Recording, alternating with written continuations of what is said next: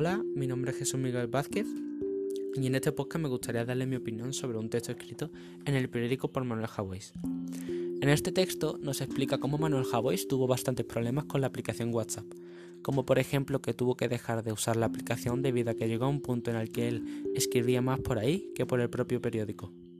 Incluso él llegó a enviar al periódico una de sus discusiones con uno de sus amigos. La verdad que eso lo va bastante bien, ya que gracias a esa conversación pues pudo facilitarle su trabajo ese día. Lo que pasa es que se dio cuenta de que él pasaba diariamente hablando por WhatsApp y cuando se dio cuenta ya había estado seis meses sin ver al barrio de al lado. Esto en mi opinión es algo que no se debe de hacer, ya que nos puede afectar en nuestra vida. Veo normal que podamos estar un rato hablando con alguien por WhatsApp, pero al punto de no ver tus amigos y no salir un momento a la calle a respirar aire fresco, pues no lo veo bien y creo que es un problema bastante grave que debemos solucionarlo cuanto antes. Más adelante en el texto nos cuenta que cuando se instaló WhatsApp por, primera vez, pues mucha gente lo veía muy mal ya que se perdía un montón de cosas. Y él se comunica a través de SMS.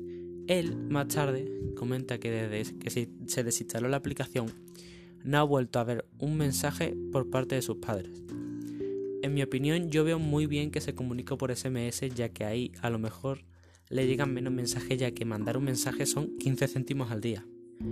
Pero yo me no me desinstalaría WhatsApp ya que perdería muchos contactos y no podría hablar con mis amigos o si es en un caso urgente pues no tengo otra forma mm, de que mandarle un mensaje a quien sea para que me pueda ayudar lo antes posible.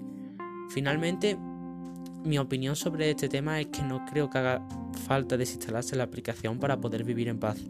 Solamente que cuando vayas a salir, pues deja el dispositivo en tu casa y así no lo podrás tener en tu disposición para poder cogerlo. Y bueno, pues yo creo que eso ya está, todo bien explicado.